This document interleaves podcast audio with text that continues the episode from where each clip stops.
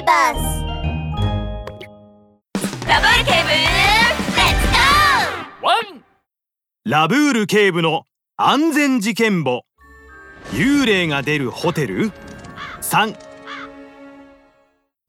コアラ社長俺たちはもうこの仕事から降りさせてもらう。オフィスの椅子に座るコアラ社長の前に虎組の3人が立っていました勇敢な虎に恐れるものなんて何もないって言ったじゃないか。いやまさか本当に幽霊が出るなんて。虎太郎が小声で言った言葉を聞いてコアラ社長は決心したように拳を握りしめました。どうやら本当にあのホテルに幽霊が出るようだな。だがリフォームを諦めるわけにはいかないわしは遊園地に人生をかけているんだ。こうなったら。コアラ社長はゆっくりとデスクの引き出しを開くと中から黒いスマートフォンを取り出しました。もしもしラブール警部ですか？コアラ社長です。わしのホテルに幽霊が出て困ってるんですよ。幽霊ですって？わかりました。すぐに向かいます。ホテルの前でパトカーが止まりラブール警部とベルマン巡査が降りてくるとコアラ社長とトラたちは急いで2人を出迎えました。ラブール警部待ってましたよ。もう怖くて怖くて。不可解なことが次々と起こってるんだ。きっと幽霊の仕業だ。俺のイチゴ柄のパンツまで取っていっちゃったんですよ。みんなが一斉にあれこれと喋り出すのでベルマン巡査の頭は今にもパンクしそうです。み皆さん落ち着いて。うーん。幽霊ですか面白いですね。早速入ってみましょう。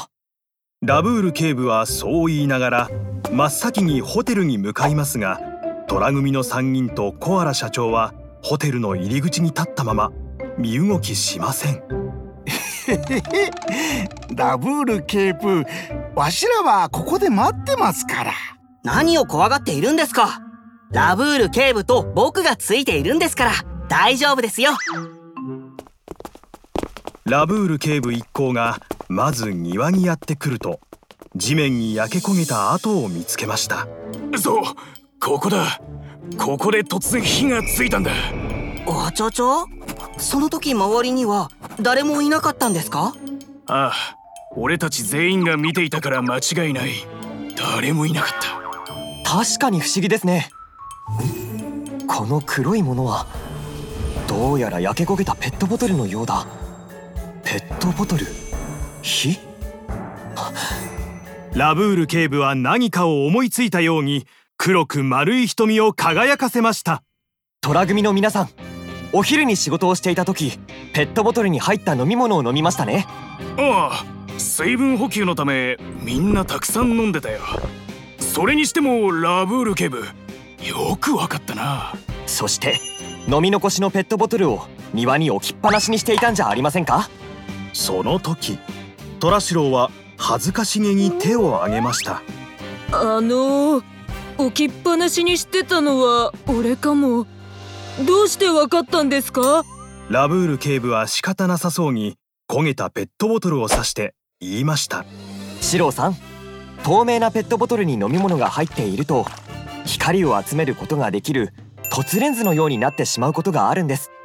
おそらくお昼の太陽の強い日差しをペットボトルが集めてしまったことで近くにあった紙などの火種に火をつけてしまったんでしょう。あちゃちゃそうするとこの焼け跡は虎四郎さんの飲み残しのペットボトルが原因だったってことですか？そうです。な、なんてことだ。お前たちが原因だったのか？それにぼや騒ぎまで。コアラ社長はカンカンに怒っています。シロお前は本当にだらしがないな。俺たちは誇りあるドラ組なんだからそんなことをするんじゃない。すみません。最後に片付けて帰ろうと思ったんだけど。シローさんこれからは気をつけてくださいね。特に飲みかけのペットボトルは火事になる可能性がありますからね。はでもラブール警部この火事はシローが原因だとしても他の事件はきっと幽霊の仕業だよ。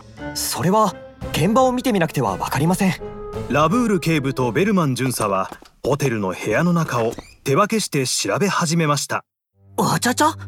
この部屋確かに使われた形跡がありますね。虎組の3人はその言葉を聞いて恐怖で身を寄せ合いました。